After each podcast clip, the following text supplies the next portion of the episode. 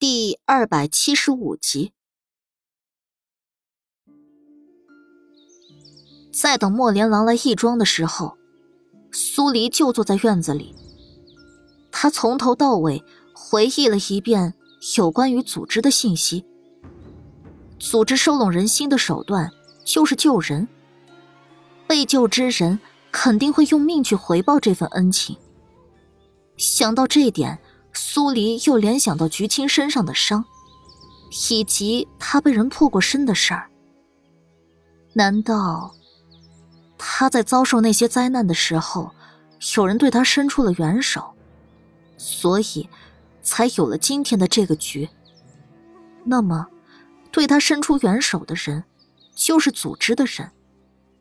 那人在宫里，只要他进宫。去查菊青的过往，顺藤摸瓜，总会把那人揪出来。不能再等了。苏黎站起身，让繁星留在义庄，等莫连郎来给菊青收敛。他带着长笛直接往宫里去。到了宫门，才下马车，就见到莫连郎孤零零一个人。正从皇宫里面走出来，他垂着头，似乎没看到苏黎，径直的往前走，像丢了灵魂的人。苏黎叫了他一声：“莫连郎。”莫连郎这才抬头，迎上苏黎的视线。只一眼，苏黎就觉得他不同了，跟刚才的气质完全不一样。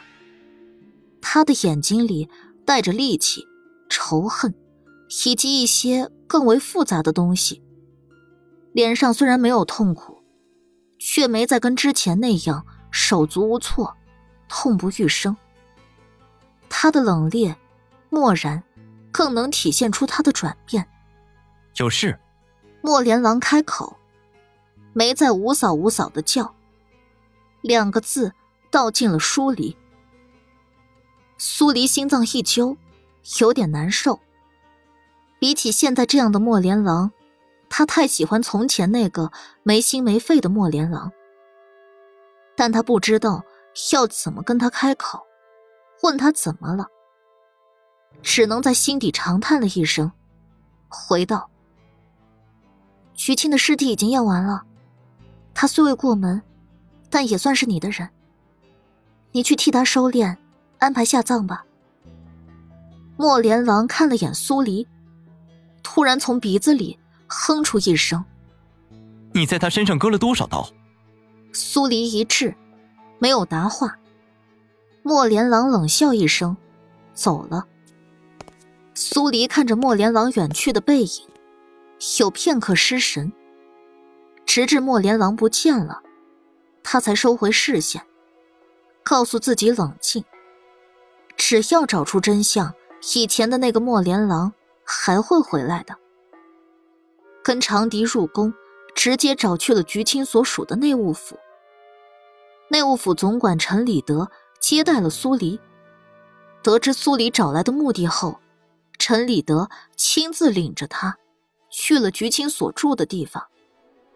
内务府的下等宫女，主要负责清扫。在下等宫女的房间，苏黎找到了菊青的床。与她同房一起住的还有七个宫女，因为大家都分散在外面清扫做杂物，房间里空无一人。苏黎让陈礼德去把人召回来，他有些话要找他们问。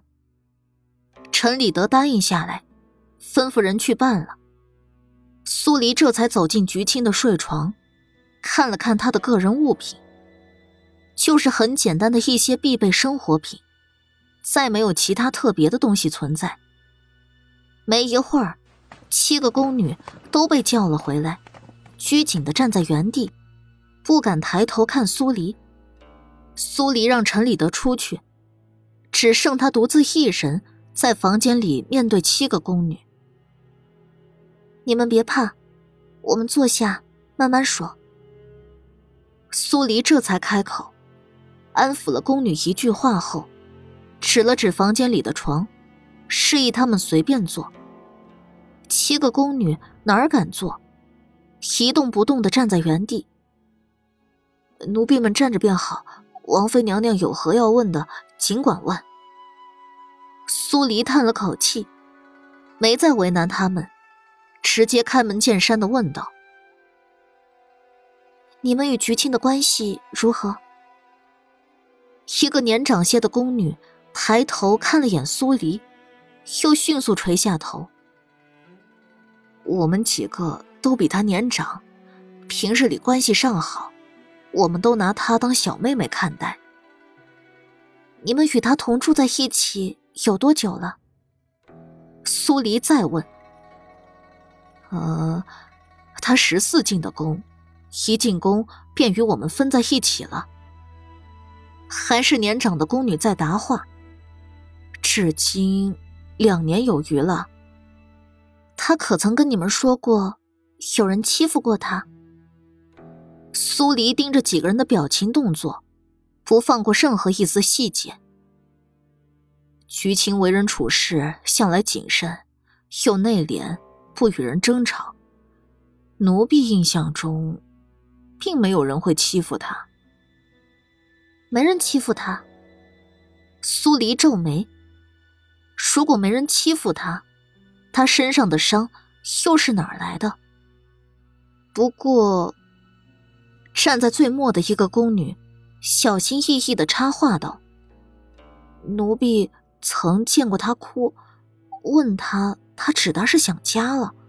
可后来奴婢才知道，他没有家，因为父母早逝，无兄无弟，他才进了宫，做了宫女。苏黎看向那绿衣宫女：“你见他哭的时候，是什么时候？”绿衣宫女想了想，大概是半年前了。半年前吗？另一个宫女接话道：“说是半年前，奴婢也发现过一件怪异之事。是什么？”接话的宫女说道：“半年前，内务府的一个公公掉进井里淹死了。那公公总爱对菊青毛手毛脚，还总会找各种理由让菊青去他房中。”啊。的确是这样的。年长的宫女也附和着开口：“那个公公不是个好人，平日里奴婢们都避着他，可菊青没有靠山，若是不听那公公的话，便会被那公公穿小鞋。他回回都是战战兢兢的去，而后脸色发白的回来。奴婢也问过他，他只说是害怕。”但并未说那公公有没有欺负他。苏黎深吸了口气，如果没有判断错，这个公公很有可能就是欺负菊青的人。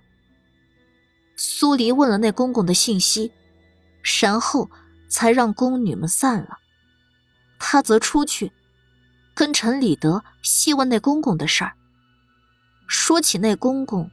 还跟陈礼德有点渊源，两人是同乡，所以陈礼德提拔了他做副总管。陈礼德听到苏黎问起他，还以为是来秋后算账的，扑通一声跪下：“王妃娘娘饶命啊！奴才若是知道他那么不是东西，怎么也不会提拔他做副总管的呀。”你自己说说。他做了什么？陈礼德伏在地上不敢动，因为这次的宫廷动荡，他背后靠着的人早就倒台了，所以他不敢隐瞒，战战兢兢的说道：“那那小豆子，净完身后还喜欢女色，在内务府中一直有性子软的小宫女被他相中欺负。”奴才也是有一回，在路过他房门的时候，见菊青从里面哭着跑出来，进去一瞧，发现他在藏鞭子。奴才说教过他了，但那时奴才内务繁忙，哪能日日都盯着他？后来，兴许是老天也看不过眼，让他一头栽下井中，淹死了。怎么确定是淹死的？苏黎问他。陈礼德结巴了一会儿，掉掉进了井里，自然是淹死的。有人目睹了，是谁？可真是不巧了，前不久目睹小豆子淹死的老公公，自己吊死了。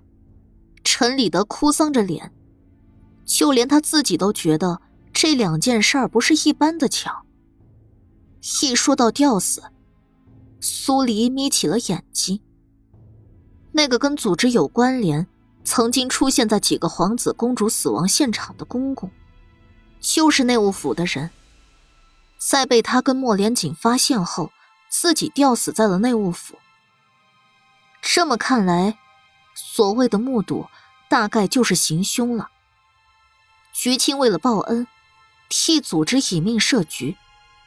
这个局看似简单，解起来却难，究竟还能从哪里下手？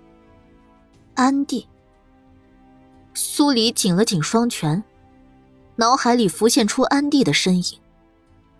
当年莫连锦母妃的妖胎案，死了几个皇子公主，安帝对外虽然宣称这是妖胎在克命，但那几个皇子公主的死法与组织的作案死法一致。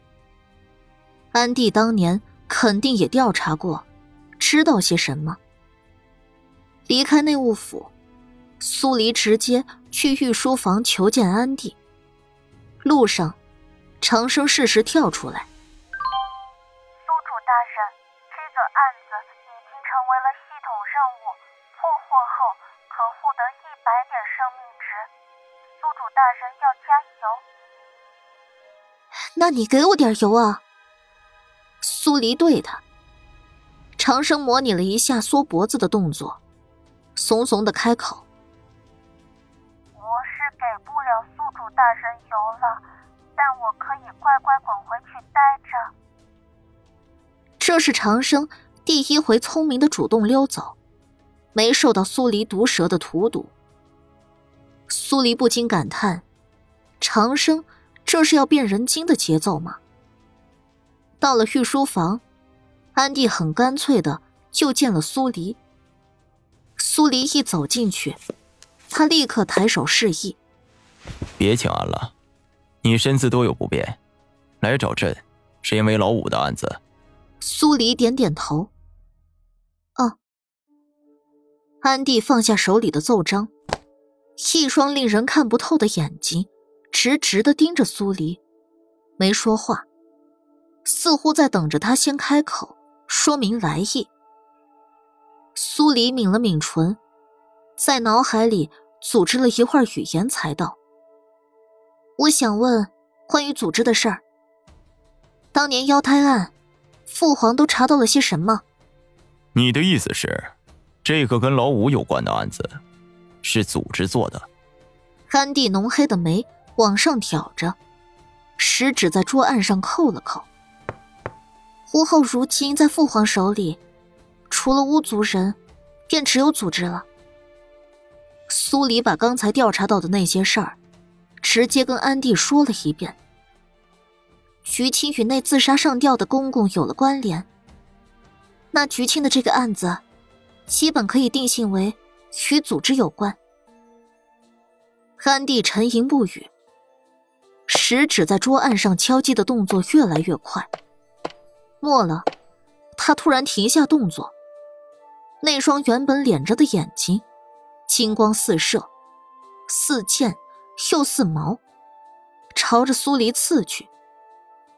苏黎还在诧异安帝的转变，摸不准他在想什么的时候，耳朵里突然钻进了安帝的话：“国师在你那儿。”苏黎浑身一惊，血液倒流，身体瞬间变冷，但他很快就恢复镇定，对上安帝的试探的眸光。